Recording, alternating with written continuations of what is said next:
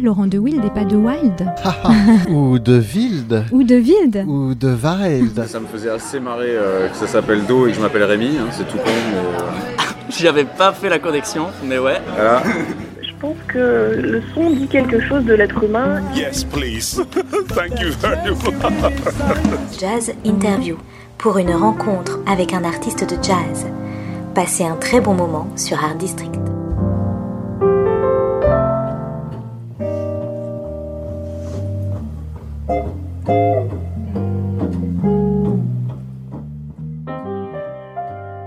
Laurent De Wild, bonjour. Bonjour. Alors on se retrouve aujourd'hui pour Art District Radio pour, euh, pour l'émission euh, Jazz Interview. Alors c'est vrai, on s'est déjà vu il y, a, il y a quelques années. On parlait de Monk à l'époque. euh, bah, aujourd'hui, c'est pour autre chose. Ouais.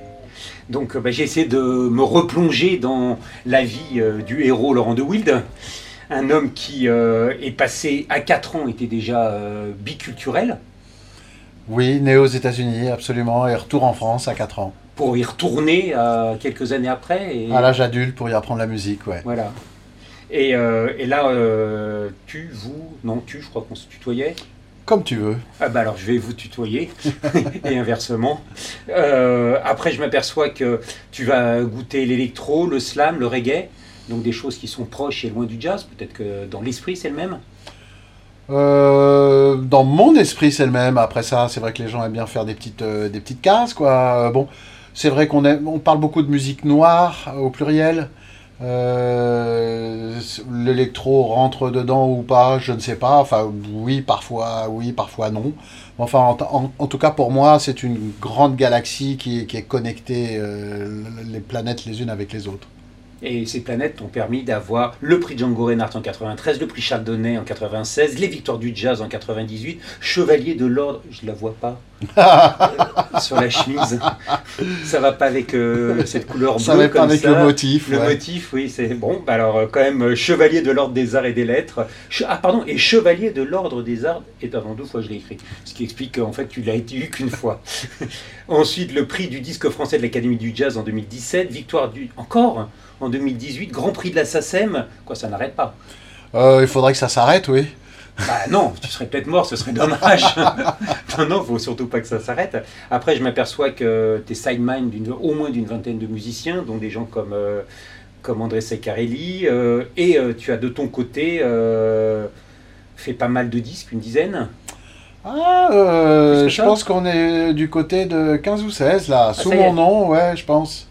Voilà, ça avance très vite. Mais ouais. Et puis à côté de ça, des musiques de films, de documentaires. Oui, un petit peu, des, des réalisations de documentaires sur Monk, sur Ah, Mingus. réalisation aussi. Enfin, co-réalisation, parce que c'était pas moi qui, qui calculais les angles, mais pas derrière les caméras. Non, mais écrit les textes, euh, discuter de la, de, de la Oui, forme parce à que donner, etc. aussi, tu écris.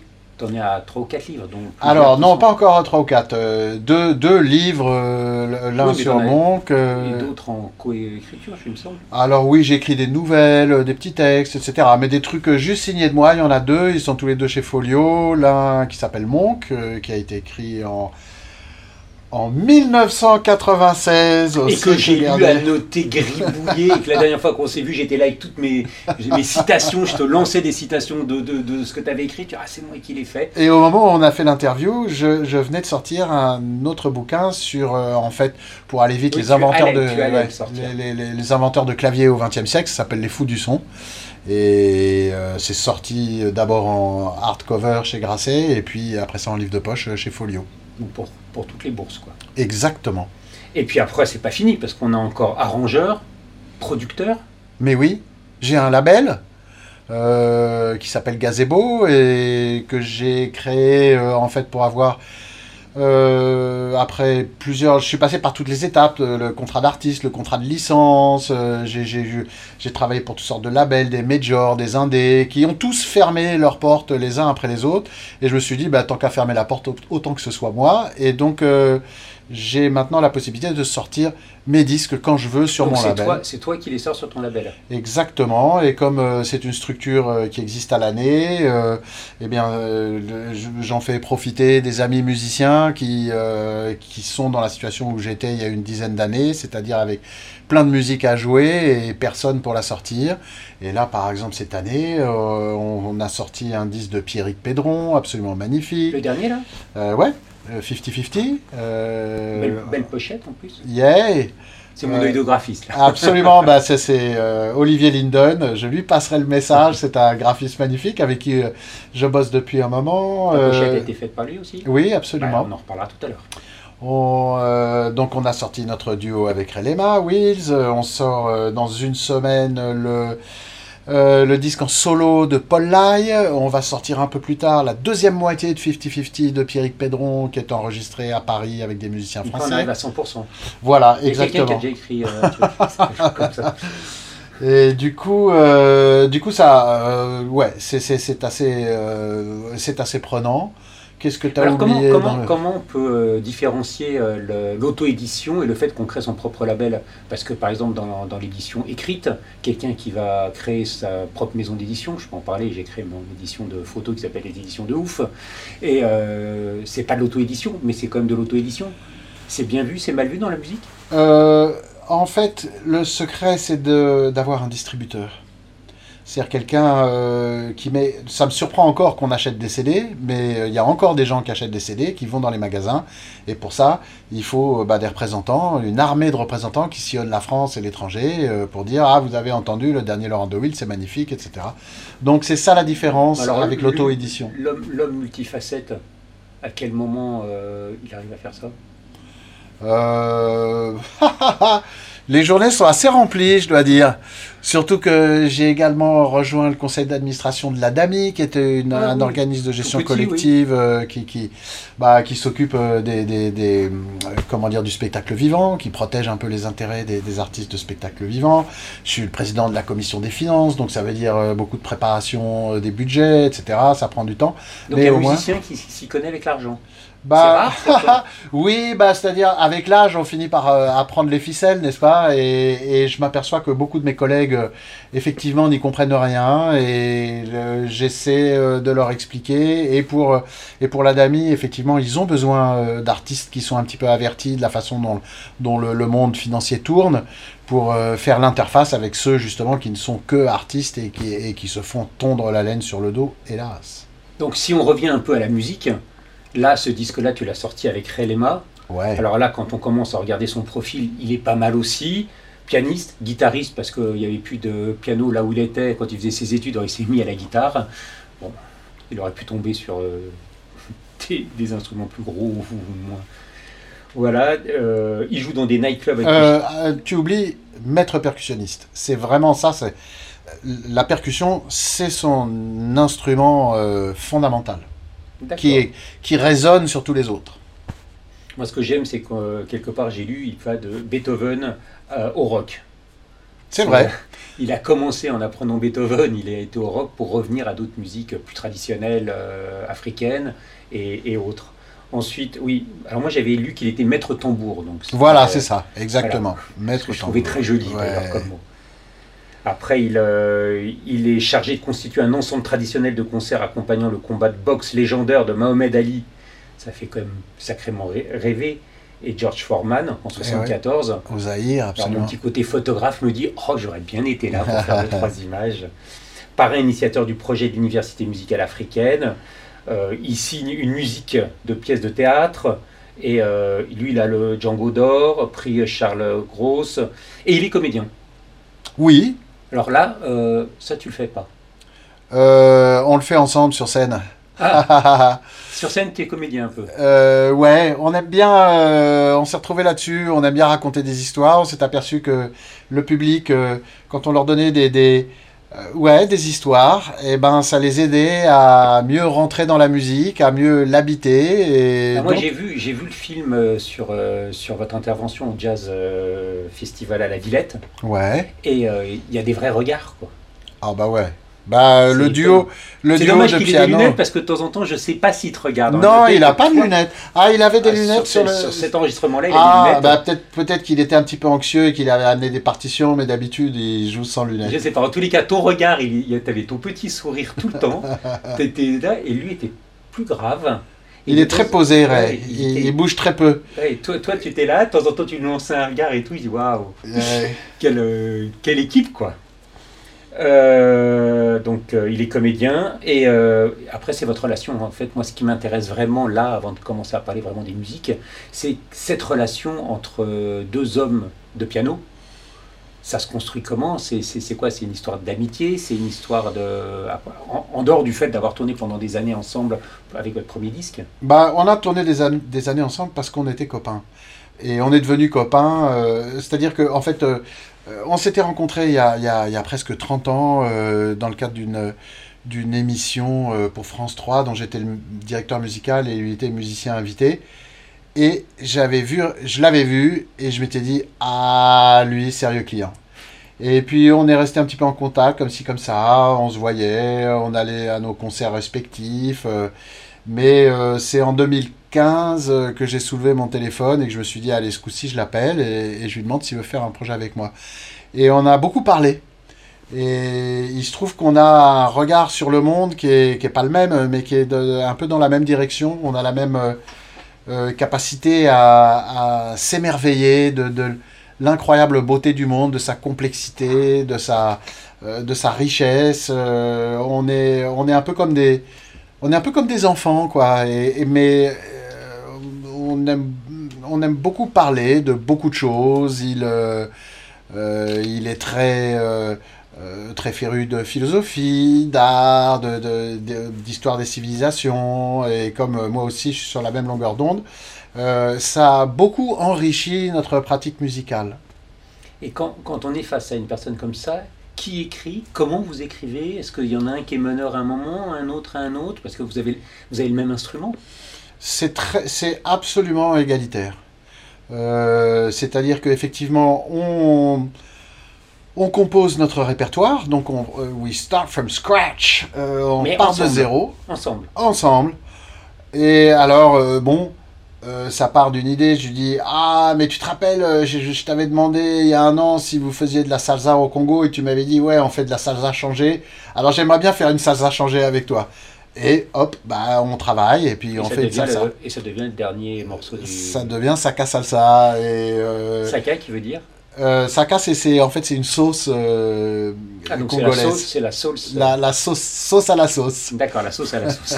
Et pimentée Pardon, et oui, il y a du piment. Ouais, il y en a. On l'entend. Bah, je pense qu'on va déjà commencer par écouter la première musique. Moi, ce que je propose comme première musique, c'est euh, bah, la première musique du, du disque. Le disque s'appelle Wells. Wheels, les roues. Wills, ouais. pardon, je l'ai mal prononcé, devant euh, Laurent de Wild. Eh ben oui, on m'a dit que ça poserait un problème, wild, Laurent de Wild, les wheels et tout ça. Bon, écoute, on aime le concept, la roue rythmique, les wheels, c'est pour nous ça.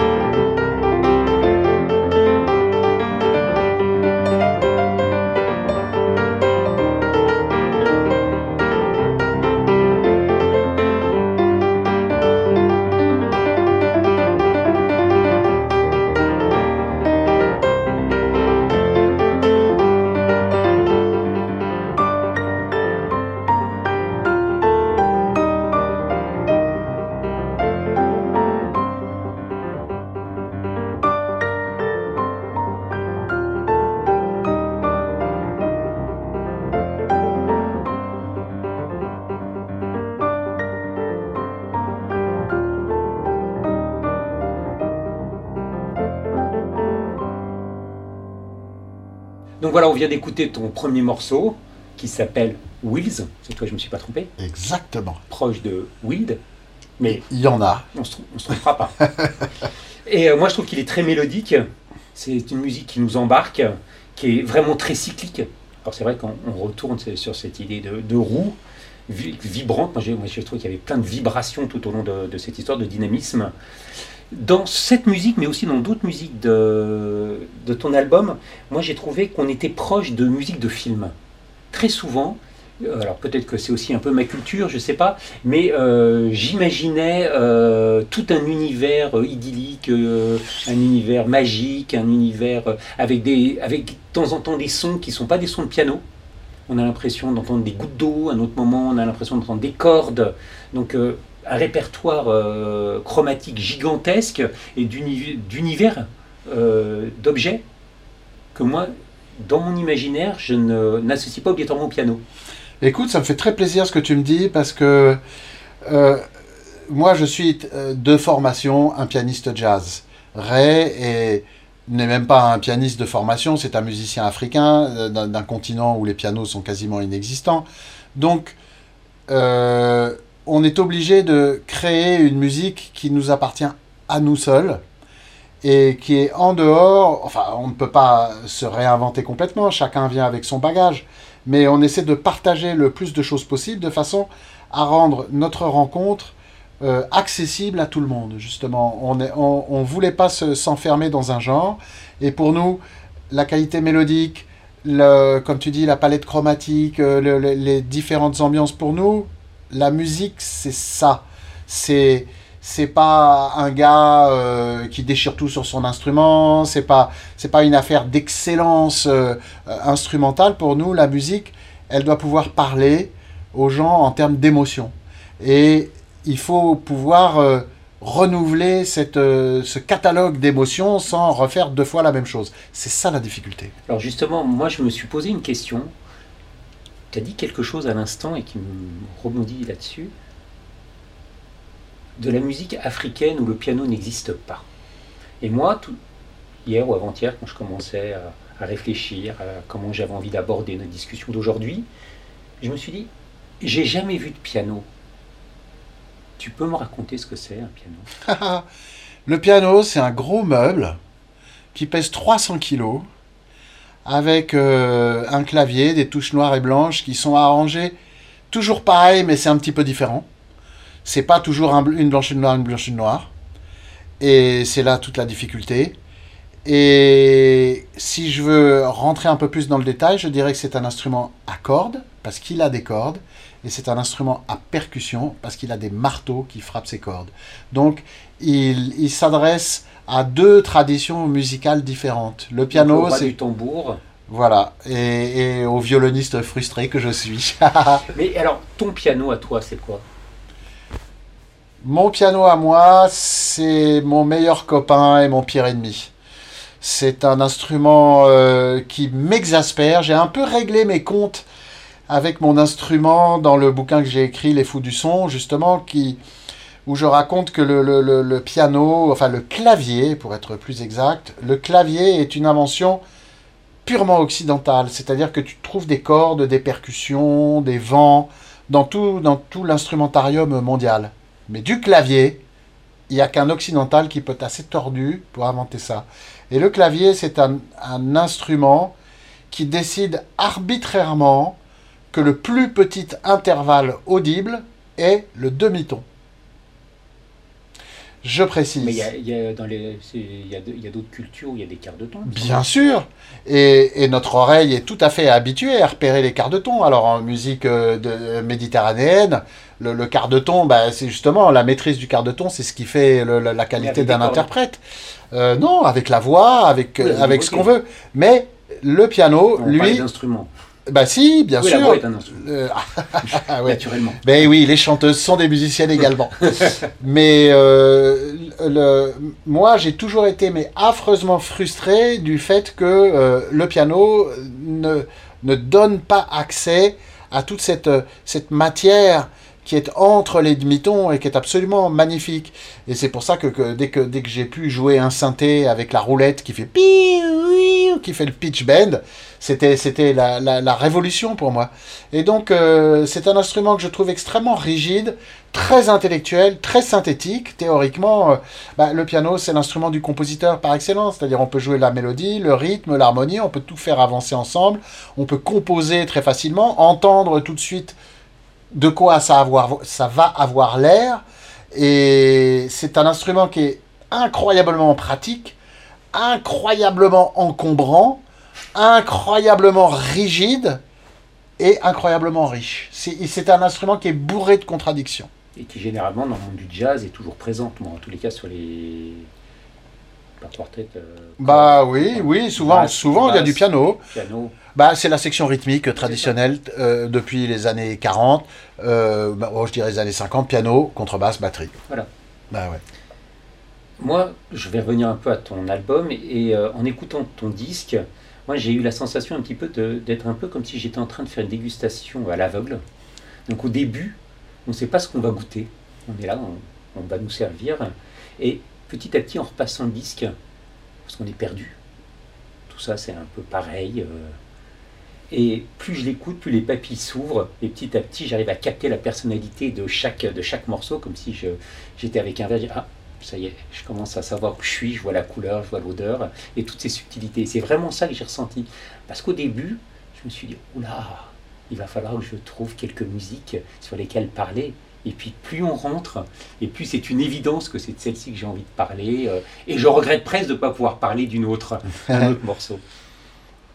Et quelles sont, quelles sont les inspirations alors de, de- de ce disque Ben, en fait, on utilise un peu le même procédé que no- notre premier album euh, Riddles, euh, enregistré en 2016, qui est de se, en fait, euh, de se promener autour du monde et d'aller chercher des, tradi- des traditions rythmiques et, et mélodiques très spécifiques.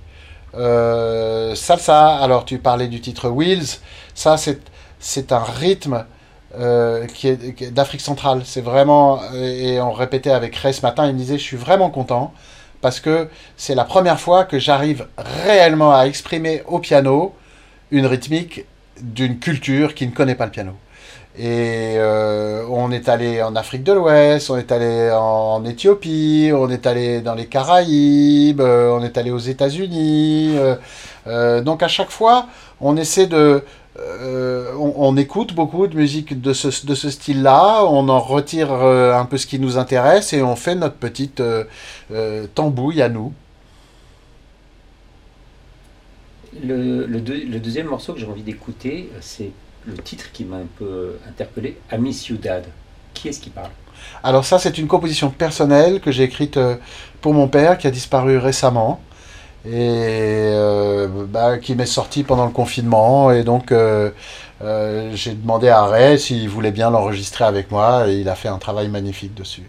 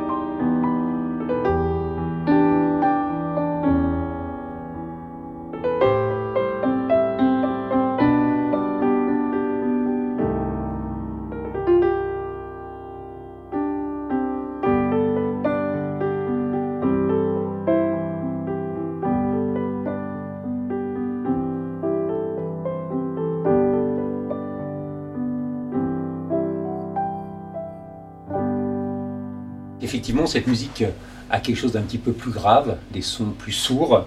Euh, on a- moi, j'ai la sensation qu'on chuchote un petit peu à l'oreille, c'est caressant. On s'enfonce, c'est confortable. On moi, je me voyais dans des gros fauteuils. Euh, et puis, à un moment, il y a, il y a comme une petite lumière comme ça qui apparaît, dans laquelle j'ai eu la sensation d'avoir été autorisé d'entrer. Et, euh, et on finit sur une grande ouverture. En tout cas, c'est comme ça que moi, j'ai reçu ta musique. Je suis content de savoir euh, d'où elle vient. Voilà. Sur cette troisième partie, moi j'avais envie d'aborder autre chose qui me semble très important pour toi, puisque Ray n'étant pas là, je ne peux pas lui demander à lui, c'est dommage, parce que si tu étais avec lui ce matin, on aurait presque pu faire euh, une interview tous les trois. Euh, c'est un peu l'idée, c'est une histoire d'amitié. J'ai l'impression qu'il y a quelque chose de très fort au niveau de ton rapport à l'autre, à l'homme, à celui avec qui tu fais des choses, et c'est ça qui va aussi construire euh, une... euh, C'est vrai que j'aime bien les collaborations. Euh, C'est-à-dire, j'aime bien me, me mettre vraiment au même plan que la personne avec laquelle je travaille, dans le, dans le but d'un enrichissement réciproque. C'est une expérience qui me plaît parce que bah, ça, ça, ça, ça force à sortir de soi-même. Alors, il y a d'autres formations, par exemple mon trio, c'est moi qui écris toute la musique. Euh, je la distribue aux musiciens, après ça ils se l'approprient, mais c'est vraiment, euh, c'est moi le boss quoi. Euh, mais je m'aperçois que à plusieurs reprises dans ma carrière, j'ai eu envie de, me- de, de- vraiment de, de me mettre en face de quelqu'un en me disant, je te donne tout ce que j'ai, tu me donnes tout ce que tu as. Et je trouve ça magnifique parce que, parce que en chemin, on apprend beaucoup plus que, que quand on est tout seul à lire des livres ou à écouter de la musique. C'est très, c'est très enrichissant. Et bah, euh, disons, je suis câblé comme ça. J'aime, j'aime les gens. Oui, ça se voit en tous les cas. C'est-à-dire que rien que. t'as- Là, tu as un sourire euh, ouvert. Tu- depuis que je suis arrivé, c'est euh, chaleureux, c'est accueillant, euh, c'est agréable. C'était déjà ça la dernière fois. Euh, et avec lui, toi, si tu l'as fait avec lui, avec moi, ce que, ce que je trouve toujours étonnant, en tout cas, c'est que vous avez tous les deux le même instrument. Et arriver à construire quelque chose avec le même objet, euh, moi, je, ça me paraît complexe de, de penser deux photographes ensemble, Mais deux ouais. graphistes ensemble. Mais ouais, sans se marcher sur les pieds. Euh, ben oui, c'est là, c'est là tout le travail. Et donc, euh, c'est clair que nous, il fallait, il fallait jouer le moins de notes possible et juste les bonnes, quoi. Et c'est vrai que c'est un travail. Ça a été dans la préparation de cet album Wheels un énorme euh, travail. Euh, comme toutes les choses qui ont l'air un peu simples. euh, la simplicité, c'est ce, qu'il y a le plus dur, c'est ce qui est le plus dur à, à atteindre. Comme quand on fait un logo. Exactement, c'est-à-dire qu'il faut nettoyer re- 500 fois, remettre sur le, sur le métier, on, s'aperçoit que ça c'est en trop, mais quand on retire ça, ça crée un déséquilibre, donc il faut... Bref, euh, c'est une...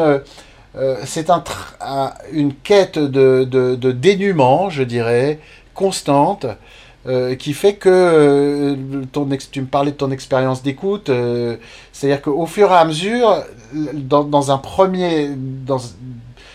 une première réception, bah tout coule, quoi. T'as l'impression que voilà, tout, tout s'écoule normalement.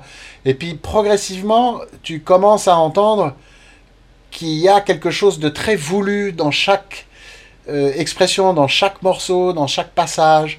Et, vraiment, je, dirais que c'est peut-être c'est peut-être le reproche que je me ferais par rapport à cet enregistrement, c'est qu'on a on a voulu tellement de choses qu'on on s'est presque privé de la liberté de vouloir quelque chose sur le moment qu'on n'avait pas prévu. Mais ça, ça c'est pour la scène. Où est-ce que, où est-ce que tu. Ah oui.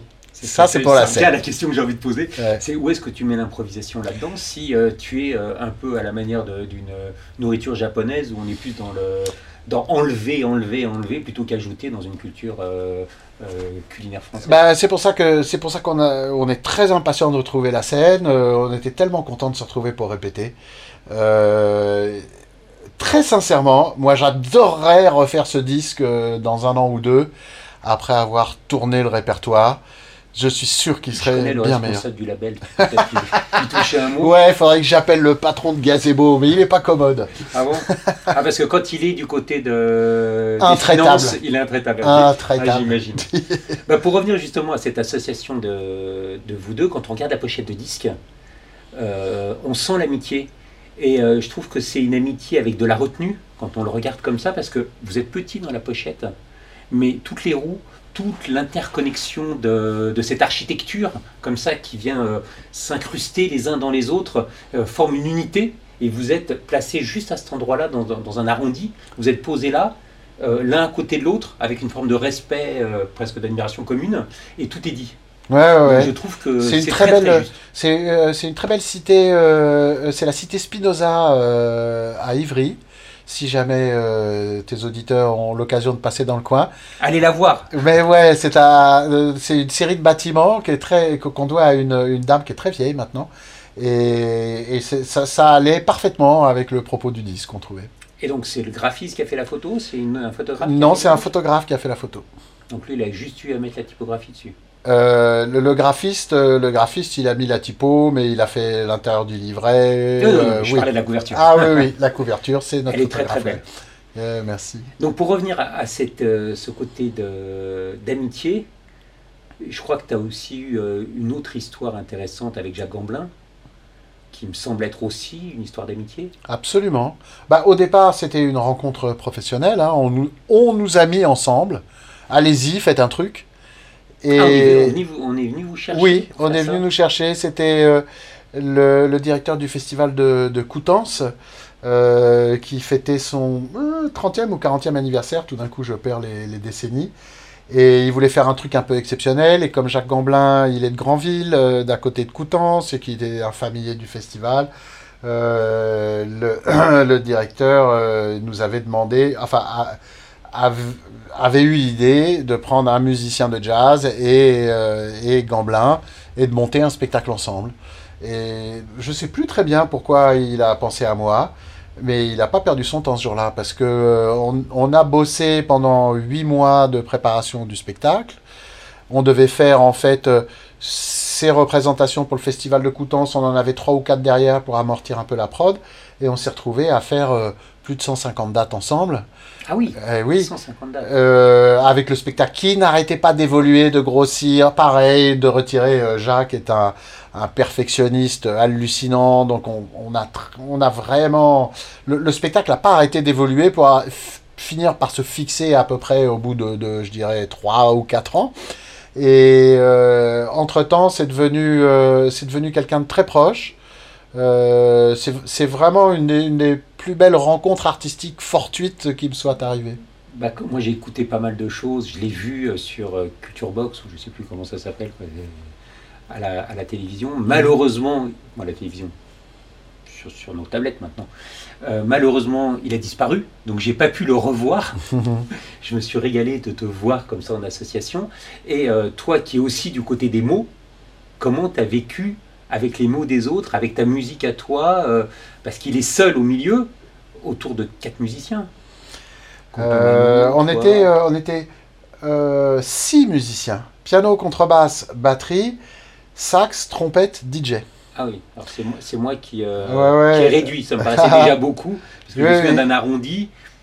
Bah, C'est-à-dire, euh, euh, dans ce travail-là, au départ, l'idée a évolué. C'était des textes euh, sur le jazz écrits par des, écrivains qui, devaient être lus par Jacques et donc mis en musique par moi.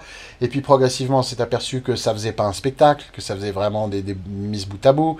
Il a écrit une petite histoire pour les relier.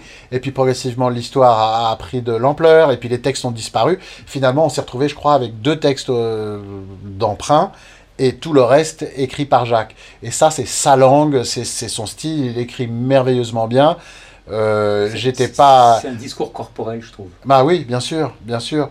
Et donc C'est une euh, là. connaissance du corps que tout est corps. Ouais, ouais, ouais. C'est un, un très grand danseur, euh, passionné de danse. il est toujours sorti avec des danseuses. Et euh, du coup, c'était assez, euh, je dirais, tranquille pour moi, parce que justement, euh, le texte c'était lui et la musique c'était moi. Les, les, les rôles étaient bien clairs et j'avais pas à mélanger les deux. C'est confortable de temps en temps. Mais oui. Bon, on va aller au dernier, euh, au dernier morceau qui s'appelle Saka Salsa. C'est celui qui ferme l'album. Donc on va le lancer et puis euh, on va terminer avec ça.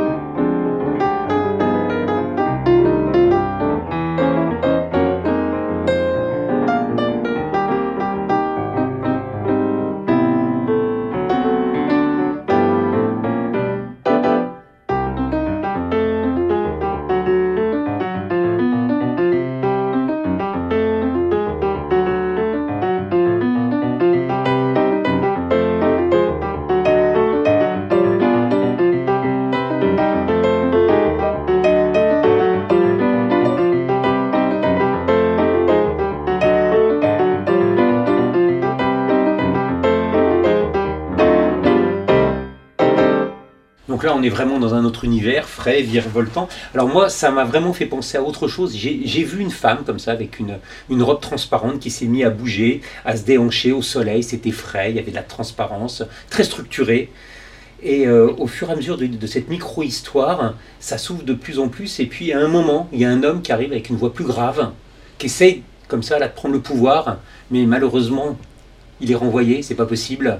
Et elle reprend le pouvoir, se remet à danser, et puis une petite voix beaucoup plus douce arrive, une petite fille, qui elle se met à danser, la femme s'efface, puis ils viennent se mettre à danser ensemble, et vers la fin, l'homme arrive, trouve sa place, ils dansent tous les trois ensemble. Voilà, moi c'est ce que ça m'a raconté.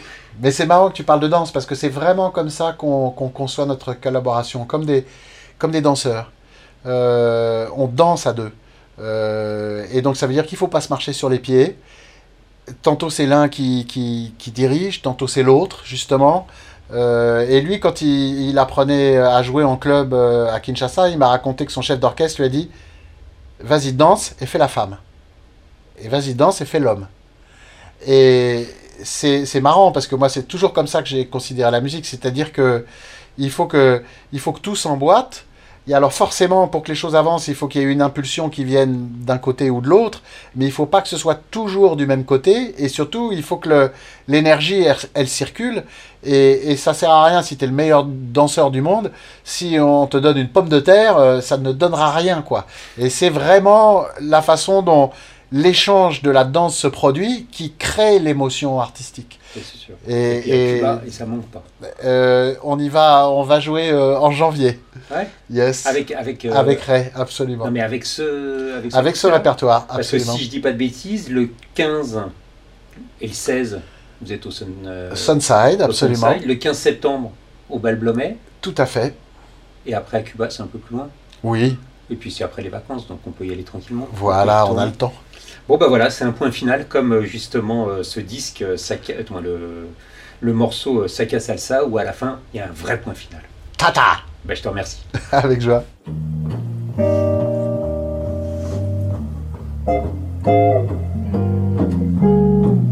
Pourquoi Laurent de Wild et pas de Wild ou de Wild. Ou de Wild Ou de Wild. Ça me faisait assez marrer euh, que ça s'appelle Do et que je m'appelle Rémi, hein, c'est tout con. Mais, euh, J'y avais pas fait la connexion, mais ouais. voilà.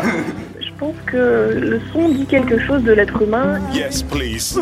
Thank you very much. Jazz Interview pour une rencontre avec un artiste de jazz. Passez un très bon moment sur Art District.